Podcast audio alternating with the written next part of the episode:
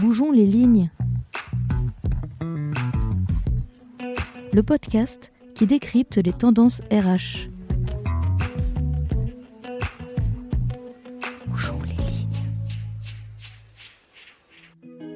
Bonjour et bienvenue dans Bougeons les lignes, votre podcast qui vous parle de transformation RH.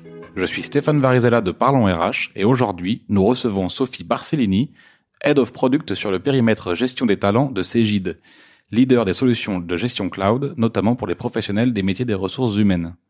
Ensemble, nous allons parler de l'entretien annuel et des pratiques à mettre en place pour atteindre les objectifs. Bonjour Sophie. Bonjour Stéphane. Bienvenue et merci d'avoir accepté notre invitation. Comme d'habitude, nous allons commencer par poser le cadre. Qu'est-ce que l'entretien annuel et quels sont ses objectifs? Alors, ce qui est important, c'est que l'entretien annuel, il faut pas le confondre avec l'entretien professionnel, qui lui est encadré par la loi et qui couvre des sujets de développement et dans lequel on doit surtout pas aborder la performance. Donc, l'entretien annuel, c'est un rendez-vous traditionnel initié par les ressources humaines qui se déroule entre un manager et son collaborateur et dans lequel on va faire un état des lieux de l'année écoulée au travers des résultats, de la performance, de l'attrait pour les missions. Et on va se projeter sur l'année à venir en fixant les objectifs notamment et euh, en voyant comment l'employé, lui, se projette dans l'entreprise. On parle de la rentrée comme d'une période clé de l'année pour les entretiens annuels. Mais pourquoi? Alors la rentrée, c'est la rentrée pour tout le monde déjà, c'est la rentrée des classes, mais c'est aussi la, période de préparation de campagne pour les ressources humaines où euh, on se refamiliarise avec les outils, on se concerte du côté de la direction des ressources humaines et on organise nos ateliers de prise de besoin auprès des managers. Donc c'est une période qui est assez intense. On lit dans la presse RH depuis plusieurs années que ce processus est décrié. Pourquoi? En effet, certains spécialistes annoncent même la mort de ce processus d'entretien annuel et on entend des, critiques assez compréhensibles qu'on a peut-être même déjà ressenties dans notre vie professionnelle.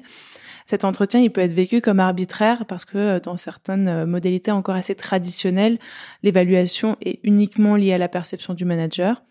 Il peut être aussi jugé inefficace si on constate qu'il y a peu ou pas de, suivi d'action euh, après l'entretien, si c'est uniquement un moment suspendu dans le temps.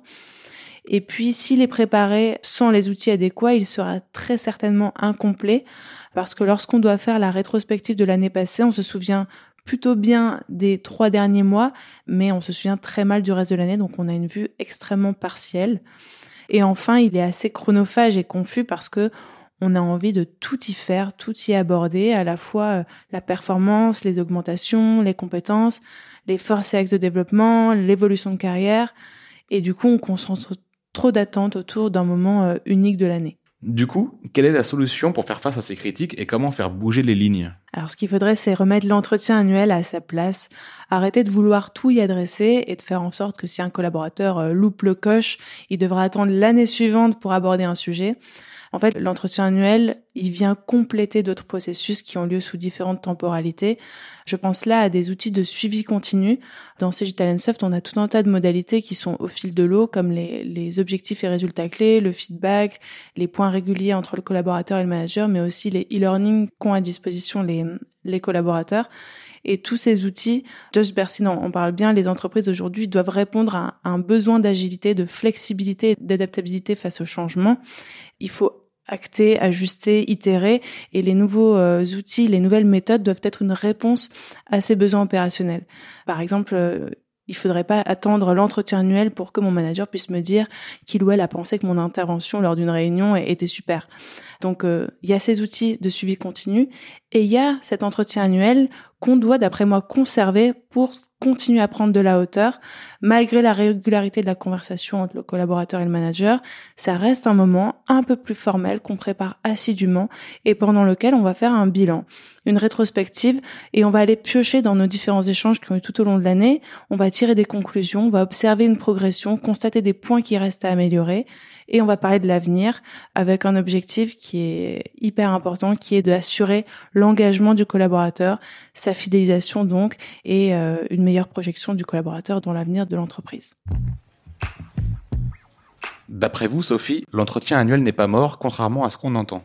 Quels conseils pourriez-vous donner au RH pour redorer ce process? Alors cet entretien annuel, il est encore bien en vie. On le voit avec plusieurs millions d'entretiens générés cette euh, dernière année par nos clients, par les entreprises qui utilisent notre module performance. Et on va par contre chercher à l'alléger, à le moderniser. Donc c'est un entretien annuel certes, mais il est un peu repensé. On va d'abord distinguer les thématiques qu'on aborde lors de l'entretien annuel et dans le reste des discussions prévues le reste de l'année. Et tout ça via des directives qui doivent être claires et un nombre de sujets qui doit être réduit, concis. Un deuxième point, c'est que il faudrait donner aussi les bons outils aux collaborateurs et aux managers pour se préparer de la meilleure des manières à cet entretien. Pour nous, par exemple, ce qu'on a trouvé important de faire après avoir consulté nos clients et leurs besoins, c'est de se concentrer à la fois sur le contenu, de voir la, la rétrospective euh, de l'année, de consulter les, les, feedbacks euh, qui ont été consolidés, euh, le progrès sur les objectifs et les résultats clés, mais aussi donc de se concentrer à la fois sur le contenu, mais mais sur le support de cette préparation avec des outils, des notes privées, une préparation qui soit confidentielle et qui fait en sorte que lorsque les deux acteurs arrivent le jour de l'entretien, ils arrivent sur un pied d'égalité.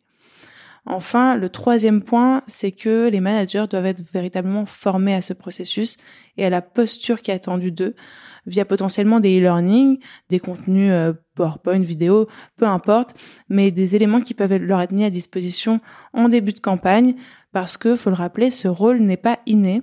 Il faut euh, leur apprendre à laisser parler le collaborateur qui a un très grand rôle à jouer dans cet entretien.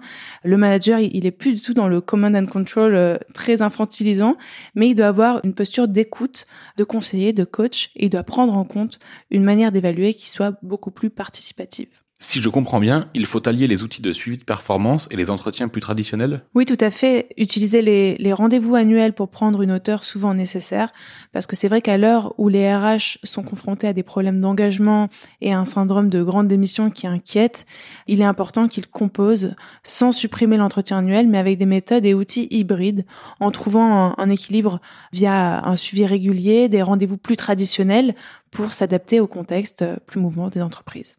Merci Sophie. Merci Stéphane. Vous étiez l'invité de Bougeons les lignes. À très bientôt pour de nouvelles transformations RH. Vous venez d'écouter Bougeons les lignes, un podcast de Parlons RH, disponible sur toutes les plateformes de podcast. Et si cet épisode vous a plu, n'hésitez pas à en parler autour de vous. À bientôt.